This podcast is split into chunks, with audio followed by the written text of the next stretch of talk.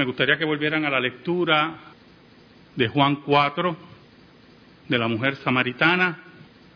Hemos hablado muchas veces de la mujer samaritana desde este púlpito. Muchas veces, hermano. Y todavía no se agota el caudal rico que implica la palabra de Dios. ¿Sabe? Para el 1872, exactamente el 18 de mayo de 1872, nació un niño en Inglaterra de la nobleza inglesa que posteriormente fue matemático, filósofo, lógico, escritor prolífero, ganador del Premio Nobel de Literatura, pero también un ateo declarado y en cierta medida enemigo del cristianismo. Bertrand Russell escribió muchos libros y uno de ellos muy famoso, ¿Por qué no soy cristiano?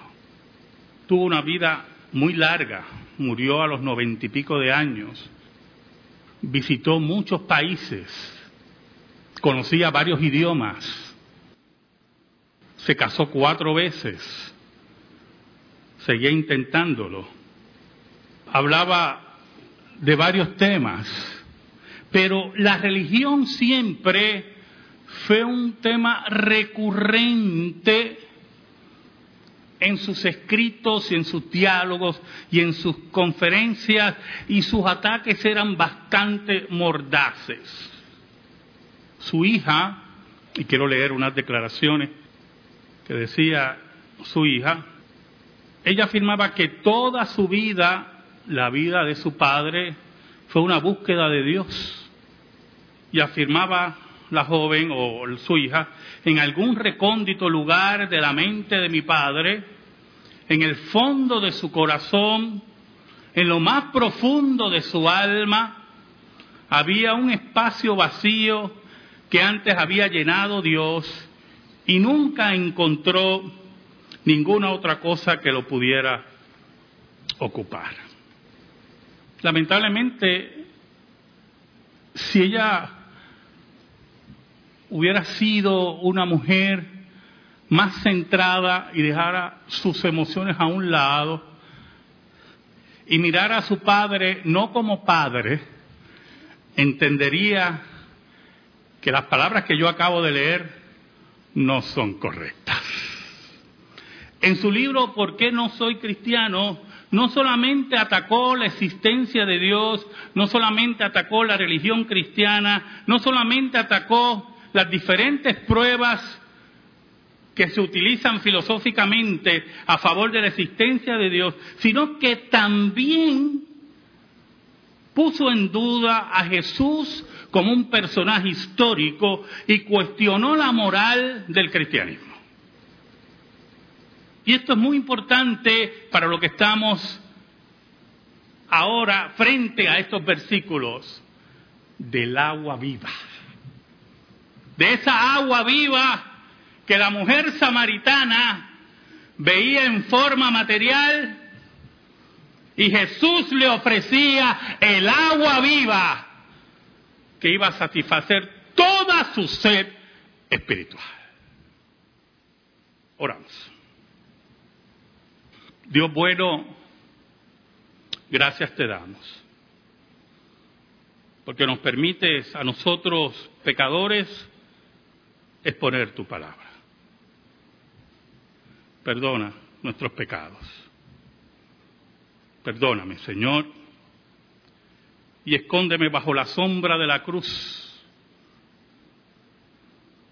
para que tu palabra eterna, por el poder del Espíritu Santo, llegue a los corazones de los tuyos y los salve. Que redargullas y consueles a tu pueblo y pongas pavor en aquellos que no te conocen ni te quieren conocer. En el nombre de Jesús oramos. Amén y amén.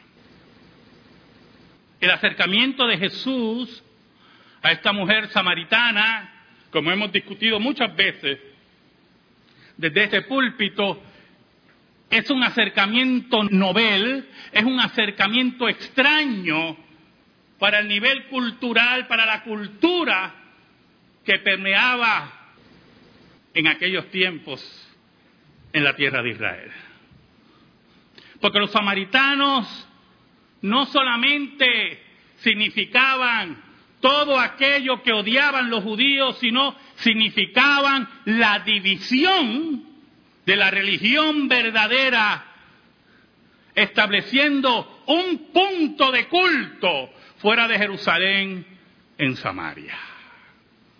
Era la rebelión contra todo lo que Dios había dicho en su revelación, era la rebelión contra el Dios verdadero, era la rebelión del corazón del hombre contra los dictados de Dios.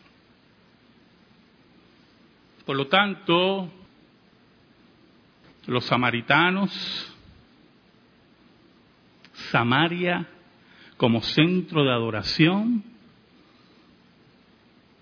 significaba para el judío corrupción, contaminación y mentira. En ese sentido, la base filosófica, si podemos llamarla así, de la mujer samaritana era muy diferente a la de Bertrand Russell. Porque la mujer samaritana afirmaba la existencia de Dios. Y dentro de esa afirmación de la existencia de Dios, y no solamente la afirmación de la existencia de Dios, sino la afirmación y la esperanza de la llegada de un Mesías, creaba en esa mujer esa sed espiritual que busca la satisfacción que solamente está en el encuentro con el Dios verdadero. En el caso de Bertrand Russell, muy diferente a lo que dice su hija. Bertrand Russell no creía en la existencia de Dios y odiaba el cristianismo. Y por lo tanto, esa esperanza de su hija, de que él estaba en búsqueda de Dios, es la visión de una hija por su padre. Es el amor, ese amor que ciega a los familiares por sus hijos, por sus padres, por sus tíos. Ese amor que no los deja pensar correctamente. Ese amor que a la hora de la verdad condena a sus hijos, a sus padres y a todos sus familiares. Porque es el amor del permiso que Dios no ha dado. Es el amor de pasar la mano, la cual Dios no ha pasado. Es el amor de la ceguera total, no importando las consecuencias. Cuando la mujer samaritana se encuentra con Jesús, se llena de sorpresa, porque ella tenía muy en cuenta el rechazo de los judíos a su condición de samaritana. Pero también era una mujer de bandos.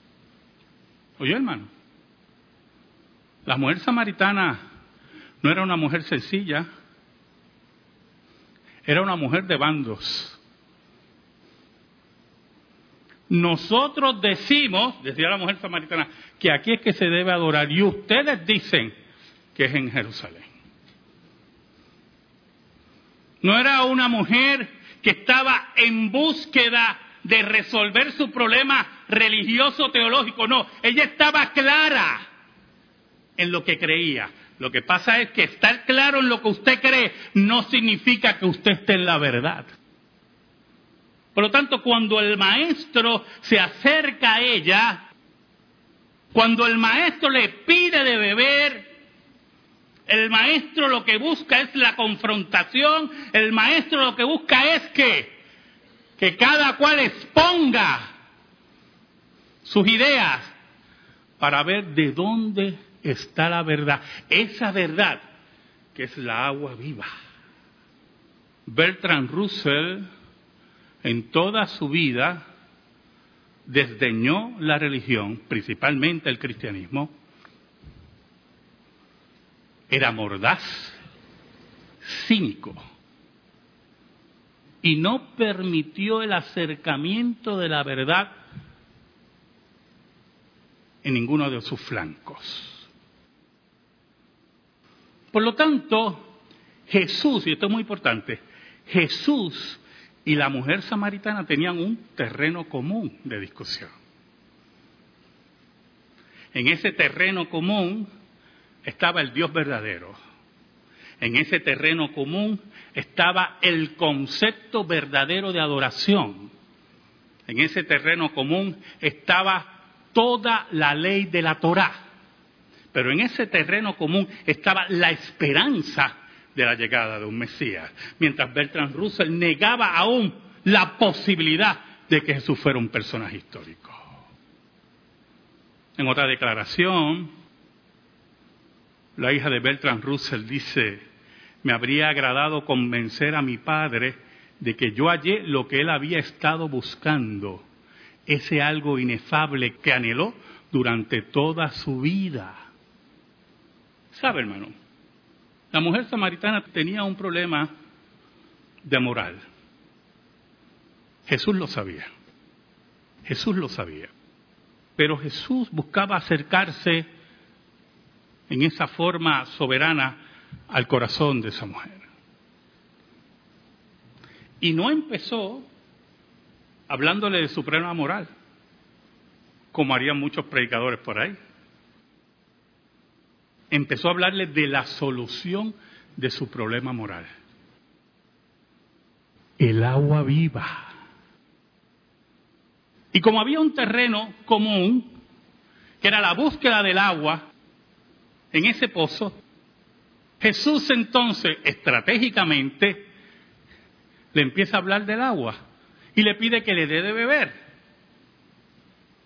Y empiezan un diálogo y Jesús prepara todo para hablarle del agua viva.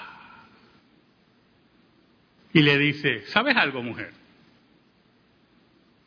Todo el que beba de esta agua tendrá sed todo el tiempo. Y tendrá que volver a este pozo y buscar el agua y volver a este pozo y buscar el agua. Recuerde que en la tierra de Israel aquello es un desierto. Un pozo es un gran privilegio, una gran bendición. Y regularmente en Israel el agua son, las aguas subterráneas, donde se busca, ¿verdad? Pero yo tengo un agua, mira qué interesante, yo tengo un agua que el que la tome no tendrá sed jamás. Entonces, la afirmación de Jesús, que en cierta medida desde el punto de vista humano raya en la locura, porque no hay agua que usted beba y no tenga sed jamás. Bueno, a menos que usted beba un vaso de agua y se y se muera. Ahí se acabó la sed, ¿verdad? la mujer no lo toma como una locura. Es interesante la lógica de la mujer. La mujer no cuestiona la declaración de Jesús la mujer le pide de esa agua. Es una mujer que es supersticiosa, que cree que puede haber aguas que se sacian para siempre, y como muchos por acá creen en extraterrestres y esas cosas, pues ella creía en esa agua, o en pie grande. Los otros días estaba, creo que algunos de ustedes vieron mi declaración por Facebook, que aprendí History Channel, un canal científico, serio, y tenía un programa especial en búsqueda del hombre lobo en un bosque de Estados Unidos. Y yo digo, si yo tengo que gastar dinero en producción, entrevistas, llevar gente a un bosque de Estados Unidos con cámaras y todo, para buscar el hombre lobo, y yo soy el que estoy mal porque creo en Jesús, por favor, por favor. Y allí estaba esa mujer creyéndole a Jesús. Dame, dame de esa agua, dice esa mujer, dame de esa agua para que yo no vuelva aquí y no tenga sed jamás. Si me acompaña al versículo 13 en adelante, dice, respondió Jesús y le dijo, cualquiera que bebiere de esta agua volverá a tener sed, mas el que bebiere del agua que yo le daré no tendrá sed jamás, sino que el agua que yo le daré será en él una fuente de agua que salte para vida eterna. Y la mujer le dijo, Señor, dame esa agua para que no tenga yo sed ni venga aquí a sacarla ni venga aquí a sacarla. Oiga, yo quiero que usted oiga a la hija de Bertrand Russell de nuevo. Escucha lo siguiente, mire lo que ella dice. Me habría agradado persuadirlo de que la búsqueda de Dios no tiene por qué ser en vano. Sin embargo, fue imposible, dice ella. Él había conocido, y esto es muy importante, él había conocido demasiados cristianos ciegos, sombríos moralistas que destruían el gozo de vivir y perseguían a los que se lo opusieran. Nunca hubiera podido ver la verdad que ellos estaban escondiendo. ¿Sabe algo, hermano? Esa es la gran diferencia entre Bertrand Russell y esta mujer. Porque Bertrand Russell no miraba a Jesús. Bertrand Russell miraba los fallos de los que seguían a Jesús. Y esta mujer, sabiendo cómo los judíos maltrataban a los samaritanos y odiaban a los samaritanos, y sabía que Jesús era un judío y un rabí, no pensó en el maltrato de los judíos, sino pensó en el Dios común que un día enviaría un Mesías. Cuando yo oigo personas decir que no van a las iglesias, no buscan de Dios por culpa de los cristianos, yo me pregunto si esas personas se han visto en un espejo. ¿Qué santidad tienen ellos que nadie conoce? ¿Qué estatura moral ¿Qué estatura de cumplir la ley tienen ellos? Que son capaces de permitir que se les ciegue la mirada y no ver al maestro.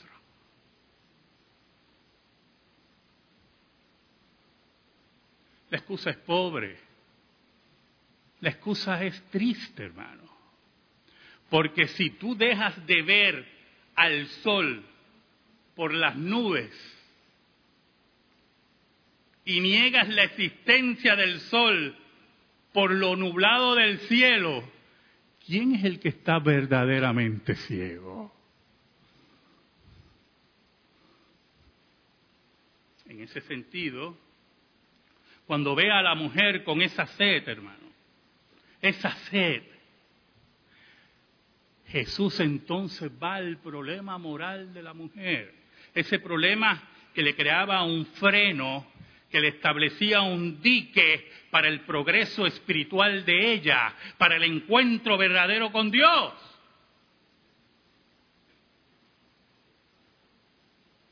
Y le dice a la mujer, ve, llama a tu marido y ven acá. Esto es una cuestión colectiva, esto es una cuestión de familia. Pero Jesús buscaba tocar lo íntimo del problema de esa mujer. No con juegos psicológicos, oye hermano. Sean malditos los juegos psicológicos. Con la verdad y la confrontación que solamente Dios puede dar. Y la mujer le dice, no tengo marido.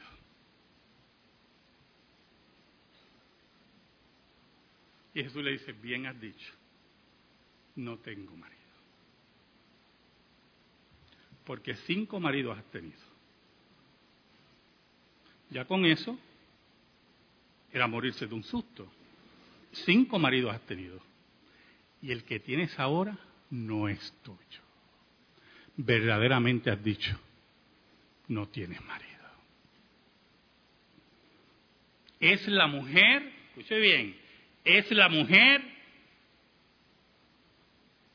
que dentro de su religiosidad samaritana,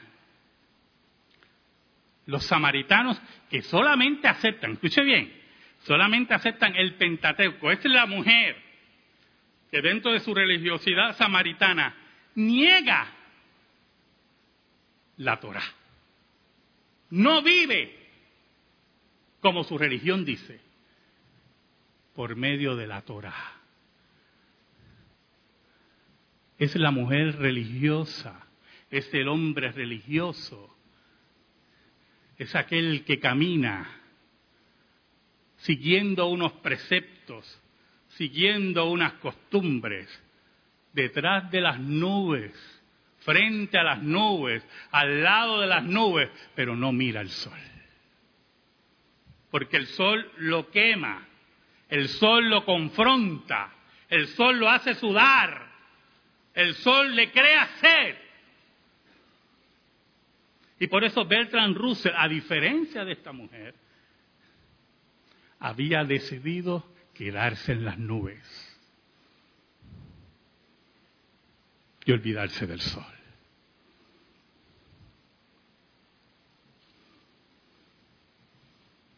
En ese momento, la Biblia dice que la mujer le dice, Señor, yo creo que tú eres profeta.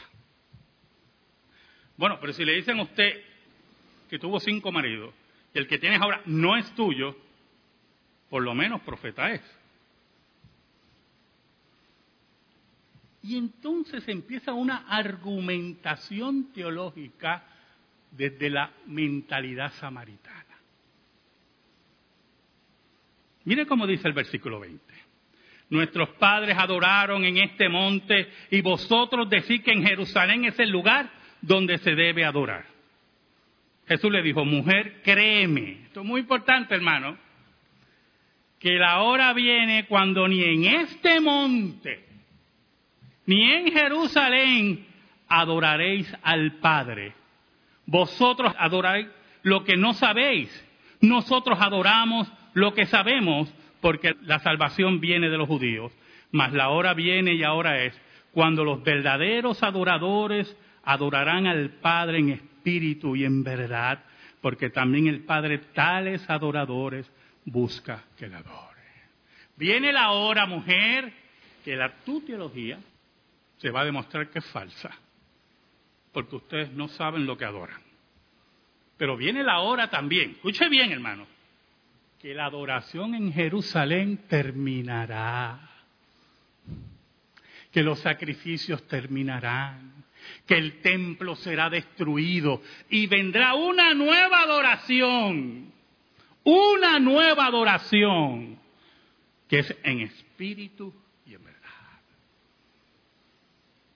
Por eso, cuando usted ve intentos en las iglesias de seguir mirando a Jerusalén terrenal,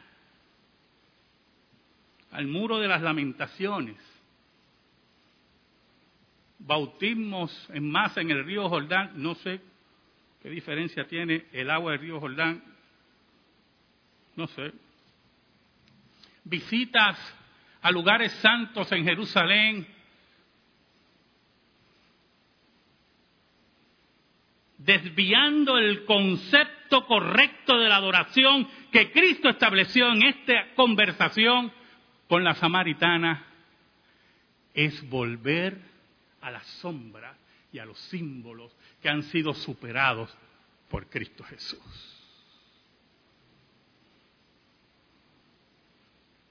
Es la invitación de Dios, es la invitación de Dios por medio de Cristo a venir a adorar al Maestro, no pensando en la Jerusalén terrenal, no pensando en sacrificios caducos, mirando al Gólgota y mirando el triunfo de la tumba vacía.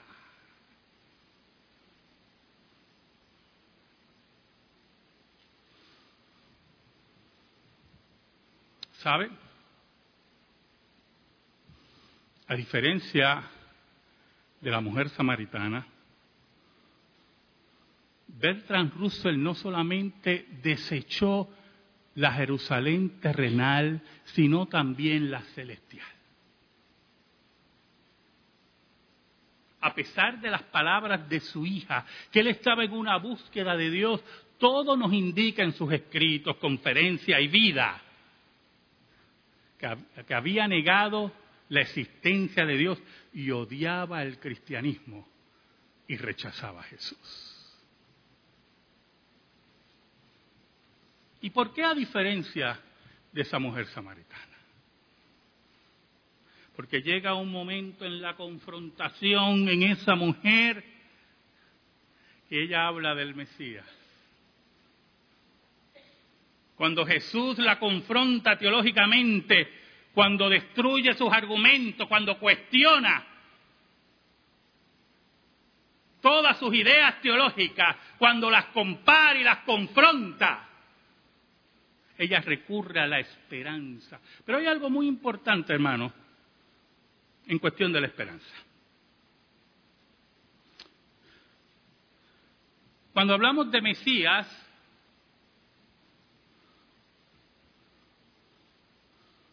es importante que tengamos claro que cuando hablamos o cuando el Antiguo Testamento habla de la llegada de un Mesías, lo habla dentro del contexto cósmico. ¿Oyó, hermano? Cósmico. ¿Y qué queremos decir con eso? Muchos pueblos tienen Mesías, ¿oyó?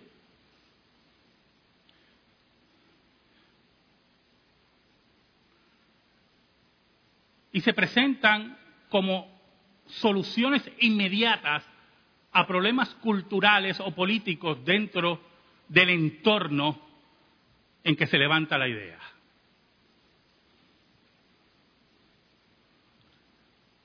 Los chiitas, dentro de la religión musulmana, hablan de un Mesías. Y creen que ese Mesías está vivo y que ha vivido cientos de años escondido y que un día se va a revelar. El pueblo Zulu tuvo su Mesías en la persona de Chaka, que se hizo hasta una serie de televisión, ¿verdad? Y así sucesivamente el mazdeísmo, la religión antigua de Irán, afirmaba la creencia en un Mesías. Pero la diferencia en el pensamiento judeo-cristiano es abismal. Porque dentro del pensamiento judeo-cristiano, el Mesías es de estilo cósmico, es de dimensión cósmica. Él no viene solamente a los judíos, Él viene a todo el mundo.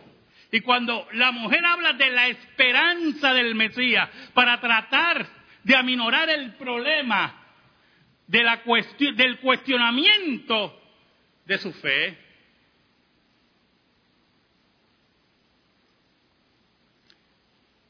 Jesús le dice unas palabras increíbles.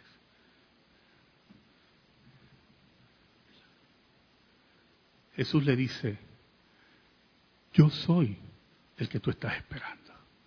Entonces, entienda algo. Si esperamos un Mesías de dimensión cósmica y un hombre con sed y cansado al lado de un pozo dice que es el Mesías, ¿qué usted pensaría?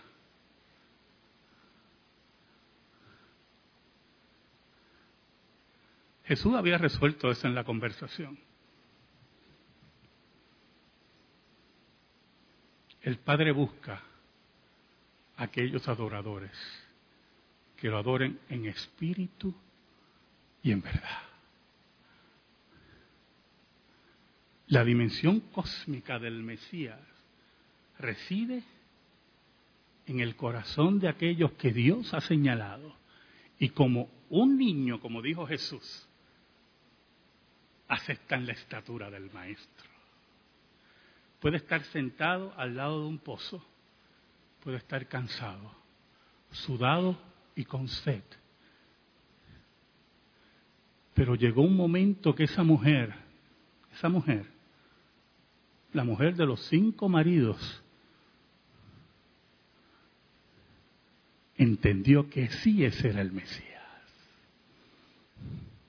La mujer rechazada, abusada de los hombres.